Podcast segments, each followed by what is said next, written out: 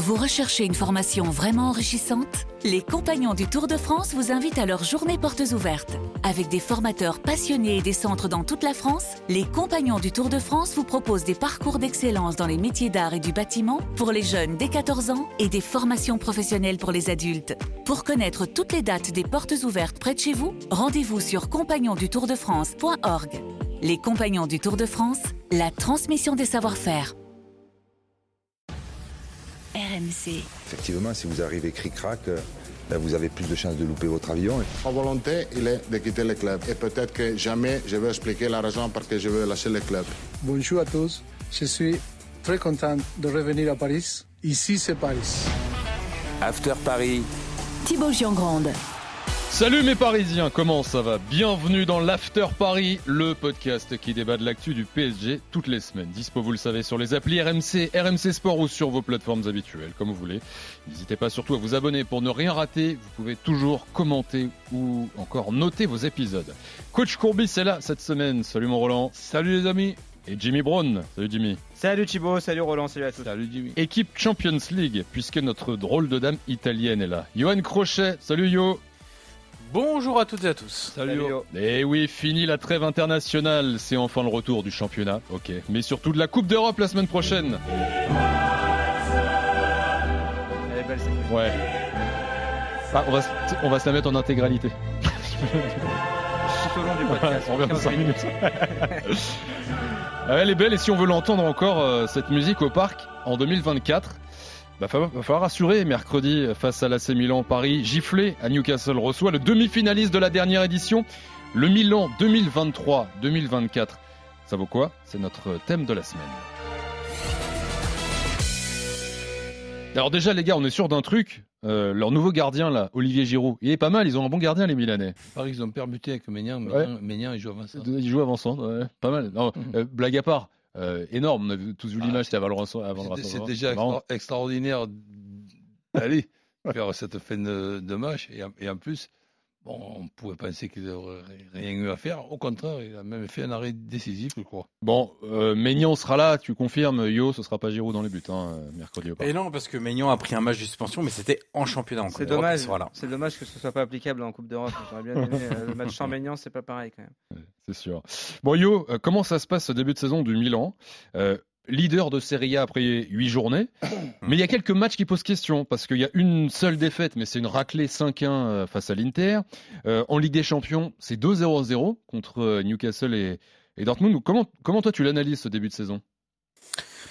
Bon, il y a, il y a un match qui est vraiment à part. Je trouve que les deux de Ligue des Champions peuvent être plus ou moins dans la lignée de ce qu'on voit en championnat. Le match qui est vraiment à part, qui est totalement raté, c'est le derby contre l'Inter, où ce qui a été très désagréable pour les supporters du Milan, c'est que après le troisième but interiste, l'équipe a lâché. Et ça, c'est pas habituel, c'est pas digne d'une équipe de l'AC Milan. Et donc, ça, ça a été un premier signal d'alarme pour l'environnement milanais, on va le dire comme ça, en incluant les supporters, tout, le club, les dirigeants, etc. Et finalement, ce qui est intéressant aussi de constater, c'est qu'après cette gifle, ben, ils ont très très bien réagi. Euh, tu parlais du, du, des deux matchs en Ligue des Champions. Autant celui contre Dortmund, bon, j'étais pas pas très satisfait de la prestation du, Milan. Je les ai pas trouvés dingues, pas très tranchants. Ils se sont créés suffisamment d'occasions pour le gagner ce match. Euh, il faut quand même noter aussi que Dortmund avait eu deux belles occasions. Euh, mais finalement, c'était un 0-0 presque inhabituel vu les deux trois grosses occasions par euh, par équipe qu'il y avait eu. Le match contre Newcastle, c'est un très bon match du Milan. C'est un miracle Euh, si- que, que Newcastle parte pas. ah mais euh, Newcastle s'est fait marcher dessus par Milan pendant 90 minutes. Euh, le- la première occasion de Newcastle, de mémoire, c'est 92e minute sur un tir en dehors de la surface. Euh, ils se sont fait rouler dessus par Milan, sauf que ils ont été extrêmement maladroits dans la finition. Je me souviens d'actions de Leao, je me souviens de euh, de percussions des milieux de terrain, de, de je me souviens même de Leao. Vous vous souvenez de cette image où il, dri- il dribble tout le monde, il essaie de finir par une talonnade. Enfin, c'était absurde en fait ce match tellement il y a eu d'occasions euh, et de finir par 0-0. Donc ce match-là, finalement, moi je trouve qu'il est plus en faveur de Milan qu'en sa défaveur. La, la, la vraie problématique, c'est le match contre l'Inter où on sait que Pioli, depuis qu'il est à Milan, a eu toujours beaucoup de mal contre l'Inter et Simone Inzaghi. Mais il y a beaucoup d'équipes qui ont du mal contre l'Inter. hein. Parce que les autres matchs importants finalement au championnat, juste pour terminer, ils battent la hein. Roma Ouais. à Rome Ils battent la Lazio facilement aussi à domicile. Donc pour le moment, euh, même quand le niveau s'élève, Newcastle c'était un niveau qui était plus important aussi, parce qu'on a vu ensuite que Newcastle était capable de faire des gros matchs. Euh, ils ont répondu Mm. présent. Coach Jimmy, est-ce que cette équipe de l'AC Milan vous fait peur Rapporté à ce qu'on voit du Paris Saint-Germain depuis le début de saison? tu peux, de toute façon, tu, tu peux pas être confiant quand tu vois la prestation du PSG euh, à Newcastle. Yo en parlait il y a, il y a quelques instants. Peut-être je la, la chance de, de Paris et j'aimerais euh, interroger Yo à ce sujet, c'est que le match il est quand même coincé ce PSG Milan Ah entre un Juve Milan dimanche soir, là où Mm, Paris va jouer ouais. à 17h samedi contre Strasbourg, et un Naples Milan euh, ou un Milan Naples euh, juste après le match euh, au Parc des Princes. Exactement. Est-ce que l'objectif principal de Milan cette saison, c'est de récupérer le Scudetto et ils ont fait un, recrutement, ils ont étoffé l'effectif aussi pour ça ou, comment ils ont réagi en fait? T'as l'impression qu'avec ce groupe de, Ligue des Champions, c'est peut-être pas une priorité de refaire un parcours européen? Comment on, comment on voit les choses côté milanais? Alors, Milan te dira jamais qu'il n'y a pas de priorité en Coupe d'Europe. C'est impossible, c'est dans son ADN. Donc ils te diront jamais que ouais bon la Coupe d'Europe on verra. Non, l'ADN du Milan, pourquoi Milan a été connu dans le monde entier, c'est pas pour ses titres en championnat, c'est pour ses titres en Ligue des Champions. On se souvient tous des grandes équipes de Sacchi, d'Ancelotti, même dans les années 60, ils ont gagné des Ligues des Champions. Donc euh, c'est vraiment un marqueur de ce club-là. Néanmoins, ce qui est certain, c'est que quand on est à Milan et qu'on est dirigeant, on peut pas dire que l'objectif c'est de faire aussi bien que la saison dernière, parce que la saison dernière c'est demi-finale et que personne ne pensait que c'était possible au début de la saison. Euh, L'objectif, il est clair, c'est de passer cette phase de groupe, même si le groupe est très compliqué. Et en championnat, il y a deux équipes qui sont aujourd'hui plus armées pour gagner ce scudetto. C'est l'Inter, qui a le meilleur effectif d'Italie, et la Juventus, qui a un très bon effectif, Et pas de Coupe et en plus, voilà, qui a une seule compétition à jouer. Donc, comme l'année dernière d'ailleurs, Milan est dans un deuxième groupe. Derrière, ce qui était déjà les deux favoris la saison passée, Mm. Inter et Juve. Donc, évidemment que le calendrier pose problème pour euh, Milan, parce qu'en plus, il y a des moments où ils vont pas pouvoir faire tourner, euh, notamment contre la Juve, Théo Hernandez ne sera pas là. Alors c'est un bon côté parce qu'il sera frais contre euh, Paris, mais en même temps c'est un problème de compétitivité pour le match contre la Juve. Il n'y a pas de priorité claire, nette et absolue. Il y en a deux qui sont clairs sur les objectifs de fin de saison. C'est être dans les quatre premiers pour des raisons à la fois sportives, de prestige et aussi économiques, et passer la phase de groupe de Ligue des Champions. Et après, on sait très bien, on l'a vu la saison passée avec le Milan, mais aussi avec son rival et voisin l'Inter, qui a un parcours où tu rencontres des équipes qui sont pas forcément des tops européens, bah, peut te permettre d'aller en demi-finale ou en finale. Roland, ton avis sur cette équipe de, de, de l'AC Milan version 2023-2024 Ben, disons que je ne fais aucune comparaison possible avec euh, l'Inter, puisque ce n'est pas, seul- pas seulement en, en- en championnat. Il y a eu aussi cette euh, demi-finale Bien en, Ouais, Champions League qui a donné la possibilité à l'In- à l'Inter. Et rappelons-nous les, les commentaires que nous faisions sur l'Inter.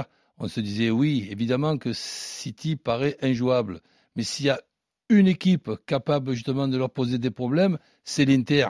Et ben c'est ce qui s'est passé en, en finale. Toi, tu Donc- les mets bien en dessous, l'AC Milan, c'est ça? Ah, pour moi, oui. Oui, mais à la Donc, différence, Roland, c'est que par rapport au, à la- au Milan qui joue l'Inter en demi-finale de la saison, la saison dernière, ils se sont quand même pas mal renforcés, les Milanais. Tu récupères Pulisic devant, tu t'étoffes au milieu, tu reprends Reinders, euh, qui vient des Pays-Bas, qui est un super joueur. Je parle sur le contrôle de Yo, t'as Loftus-Cheek aussi qui est rentré dans Ouais. cette équipe-là. Ils ont, ils ont beaucoup plus de, il y a Okafor qui est venu aussi devant pour renforcer, a- parce que Giroud était un peu seul. Tu sens que qualitativement et, et surtout quantitativement, ils se sont améliorés par rapport à l'année dernière, parce que si je dis pas de bêtises, ils ont pas perdu grand monde, euh, Yo. Ouais, mais Ah non, bon, non, il- je- Alors, moi, Attends, vas-y, Roland. je, je vois, fini, je vois Yo. quand même euh, l'effectif de l'Inter supérieur. Mm. Mais Maintenant, oh, je- chacun ses goûts, je peux, me, je peux me tromper, mais je vois aussi peut-être en interne euh, un joueur au milieu qui va avoir des problèmes prochainement aussi. Non, mais je suis d'accord avec, euh, avec Roland sur le fait que l'effectif de l'Inter est supérieur. Enfin, pour moi, en tout cas, dans, dans l'évaluation globale, comme on dit toujours, sur le papier. Euh, Jimmy, tu as raison. Il y a deux départs majeurs. Enfin, il y en a surtout un. Il y a un joueur majeur qui ne l'a pas été la saison sûr. dernière, c'est De Ketelar. Il y a Tonali qui est parti, bien sûr. Et voilà, Tonali, le- ouais, la recrue majeure, enfin, le, le joueur majeur qui est parti, c'est Tonali. Néanmoins, le recrutement a été fait sur une double stratégie, enfin même une triple stratégie. Numéro un, renforcer en quantité l'effectif. Parce qu'on sait que l'année dernière, ce qui a été problématique, parce qu'aujourd'hui on se dit, bah, Milan est en Ligue des Champions, c'est qu'ils ont fini dans les quatre premiers. Mais si la Juventus n'est pas sanctionnée, Milan n'est pas en Ligue des Champions. Milan récupère la place laissée par la Juventus. Donc, euh, c'est parce que en fin de saison, sur la deuxième partie de saison, les joueurs, quand il a fallu faire un petit peu tourner, que certains étaient un peu fatigués, que fallait faire des remplacements un peu plus tôt dans les matchs, etc., ils n'avaient pas les joueurs pour avoir un 11 compétitif pendant les 90 minutes tous les trois jours. Et tu penses que là, c'est fait, ça? Ouais, je pense qu'aujourd'hui il y a beaucoup plus de profondeur de, de, de banc. Le deuxième axe, et je vais, ça va rejoindre le premier, c'est qu'il y avait une volonté de ne plus être côté gauche dépendant. On sait évidemment que le côté gauche, Théo Leao, est incroyable. Euh, c'est une des, des, des, des, côtés les plus forts en Europe si vous prenez euh, latéral euh, attaquant. Il demeure aujourd'hui très fort.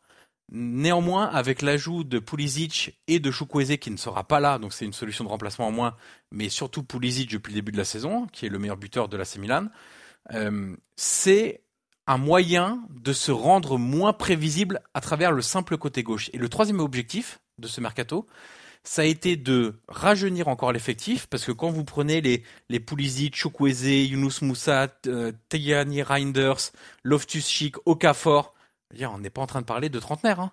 on est en train de parler des joueurs qui ont encore 4, 5, 6, 7, 8, 10 ans devant eux euh, pour être au plus haut niveau. Mm. Donc le troisième objectif, c'était de rajeunir l'effectif et d'amener cette dimension qui est toujours recherchée, et Milan est un des rares clubs à avoir cette vision-là sur l'évolution du football, beaucoup plus de dynamisme, beaucoup plus de volume de course, des joueurs beaucoup plus prompts à faire le pressing haut, du pressing intense pendant longtemps.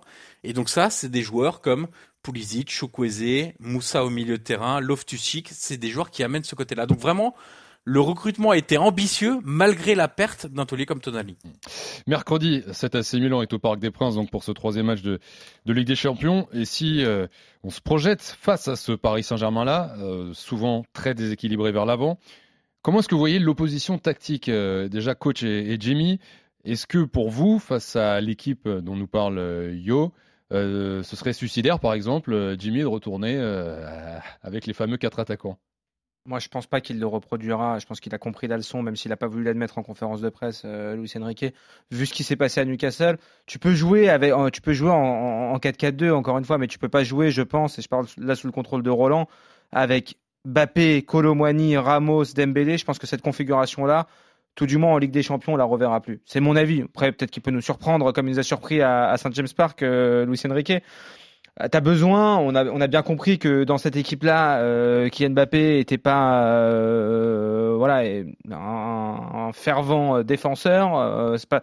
C'est mignon comment tu le dis. Ouais, il a pas envie. Voilà. Bon, après tu peux comprendre que quand t'es Kylian Mbappé, t'as as des, joueurs qui défendent pour toi aussi. Tu vois, quand tu fais autant de différences, euh, c'est normal que tu sois un peu plus dispensé du, du travail défensif que, que tes partenaires. Donc mettre Kylian Mbappé sur ce côté gauche, même si le, côté fort du Milan, Johan le disait, c'est plus le côté gauche justement, mm. leur côté gauche, donc le côté droit euh, parisien. Ça va être une, ça va être une vraie euh, opposition de voir Hakimi, Théo Hernandez euh, d'un côté, Léao, Léao Dembélé qui va, qui va avoir son, son rôle à jouer aussi. Ça va être, ça va être très très intéressant à suivre. Roland, tu mettrais quel PSG toi face à Milan? Disons que quelle organisation Déjà pour moi, l'adversaire du PSG avant Milan, c'est Luis Enrique.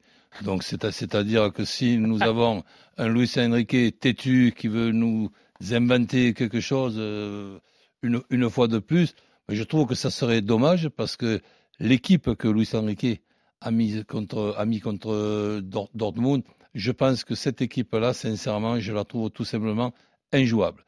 Aujourd'hui, il, va, il va avoir à régler, mais bon, ces problèmes-là, j'aimerais bien, ou j'aurais bien aimé quand j'étais entraîneur, avoir à les régler c'est la forme et le doute que, que traverse un petit peu Colomani avec euh, Dembélé. Mais il y a, aussi d'autres solutions.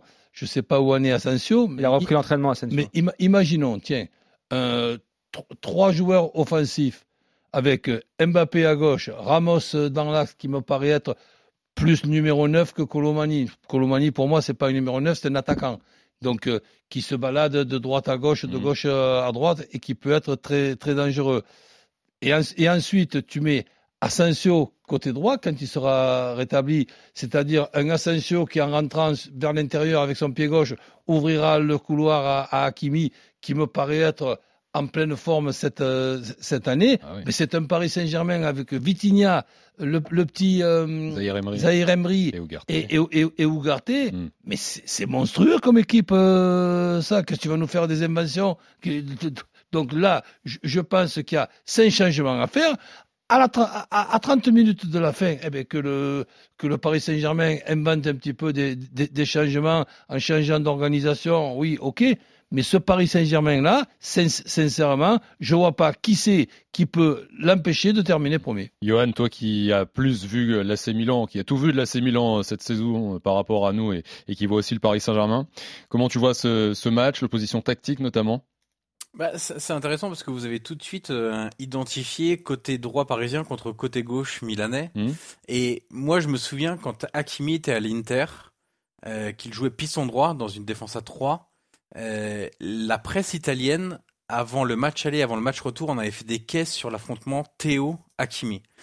Où, euh, globalement, ce qui était dit, c'est que l'issue du match pouvait arriver de cette euh, opposition-là entre deux joueurs qui peuvent être extrêmement décisifs pour leur équipe, décisifs dans les bons côtés et dans les moins bons côtés. Euh, ça sera sans doute une des clés.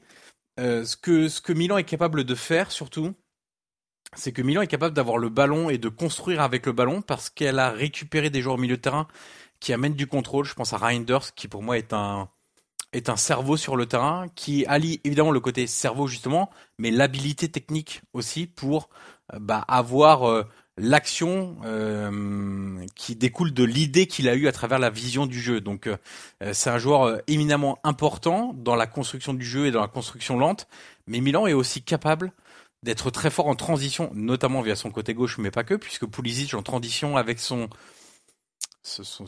j'allais presque dire c'était presque de la post-formation en fait à Dortmund euh, sur les phases de transition sur le côté droit où il est où il excellait aussi est capable d'amener beaucoup de vitesse. Euh, donc ça sera sans doute une des clés du match. En fait une des clés du match je pense pour les deux équipes ça sera comment tu gères les transitions de l'adversaire. Parce que des deux côtés tu as des joueurs Mbappé, Dembélé d'un côté, Léao, Pulisic de l'autre, qui sont capables d'amener beaucoup de vitesse, qui ont des profils de dribbleurs, des dribbleurs en percussion, des dribbleurs en vitesse, en un contre un. Et donc, il y a une grosse part qui va se jouer sur est-ce que ton organisation est en capacité à gérer le déséquilibre qui peut arriver en transition. Et toi, tu donnerais une pièce à qui dans cette bataille-là, rapidement? Euh, j'ai, honnêtement, j'ai pas assez vu jouer le Paris Saint-Germain, donc euh, moi je peux parler essentiellement de de l'AC Milan. Euh, moi, je les trouve forts, euh, je les trouve jeunes, je les trouve un peu verts encore. Euh, donc, il faudra voir si dans ce contexte-là, ils sont capables de euh, de pas faire ce qu'ils ont fait contre Newcastle, c'est-à-dire être beau mais pas gagnant. Il faudra peut-être être un peu moins beau, mais gagnant cette fois. Dans Voilà. tous les commentaires qu'on a pu faire, je, je- je retiens évidemment toujours tout ce que tu dis, mais si je dois sélectionner un truc, c'est le calendrier. Le calendrier du, du Milan par rapport au calendrier de, de Paris Saint-Germain, qui pour moi vient se rajouter comme problème encore plus pour le Milan. PSG Strasbourg euh, ce week-end. Samedi à 17h, PSG Strasbourg, dimanche Non, à non, non, 20h45. vend- euh, Vendredi, non Non, Ah samedi. non, samedi. ouais. Samedi 17h et dimanche 20h45, le choc contre la Juve pour le, pour le Milan. Et après, et- Moi- et, Paris, c'est déplacement à Brest. Voilà, là où ils joueront Naples ensuite, les, les Milanais. Mais pour, pour finir simplement, la Ligue des Champions, c'est aussi l'occasion de, entre guillemets, régler des comptes. On sait qu'historiquement, il y a une petite rivalité quand même entre le, le PSG et le Milan. Moi, j'ai souvenir de, de 95, voilà. Euh, D'ailleurs, c'est marrant, les quatre fois où tu les affrontes en, en Ligue des Champions. T'as l'aller-retour en 95, c'est Luis Fernandez qui est sur le banc. C'est le parcours extraordinaire du PSG qui élimine le, le grand Barça de Cruyff en quart et qui se fait planter par Boban au parc. T'as le doublé de Savicevic au retour. Euh, 2001, tu les rejoues avec Luis qui revient sur le banc avec un but de Nico Anelka là-bas. Tu les, tu les rejoues au Parc des Princes derrière, tu gagnes pas, t'as jamais battu le Milan, tu les as joué quatre fois en Coupe d'Europe, deux nuls, deux défaites, c'est l'occasion. Et, et surtout, c'est un enjeu énorme. Il y, a, il y a ce côté un peu historique, Ouais. voilà. Euh, le, sous l'ère QSI, il y avait plein d'adversaires que tu avais jamais battus, que tu as réussi à battre euh, en Ligue des Champions. Euh, ce serait une belle symbolique et surtout, c'est importantissime, encore une fois, cette double confrontation en vue de la qualification. Parce qu'après, tu vas, tu vas te trimballer cette défaite 4 Mhm. buts 1 à, à Newcastle. Il faut absolument que le PSG gagne euh, mercredi soir pour pouvoir euh, euh, s'ouvrir le chemin de la qualification. Encore une fois, on est, c'est loin d'être joué. Ce groupe, il va être serré jusqu'au bout. Newcastle 4 points, PSG 3, AC Milan 2 et euh, Dortmund 1. Voilà pour le, ça. pour le point du classement. Bon, petit kiff. Hein, on a kiffé au début de l'épisode. Voilà, Voilà, on y est, on y est. Ah, on est mercredi soir, 20h45, on y est. Et 21h. 21h. Depuis, euh, depuis moi, mai. jusqu'à 20h45 au parc. Ouais, ouais, déjà, ouais, ouais, dans, le, 20h. dans le canapé 20h45. Bien sûr. Merci beaucoup Johan de, nous- de passer nous Merci faire un vous, petit coucou. Salut Yo, Salut, Yo. Merci coach Jimmy. Merci à Sylvain et, et à Jérôme en régie. Merci surtout à vous d'être là, fidèles comme toutes les semaines au podcast After Paris qui revient la semaine prochaine, bien sûr, après ce Paris Saint-Germain à ses bilans. Bon match tout le monde.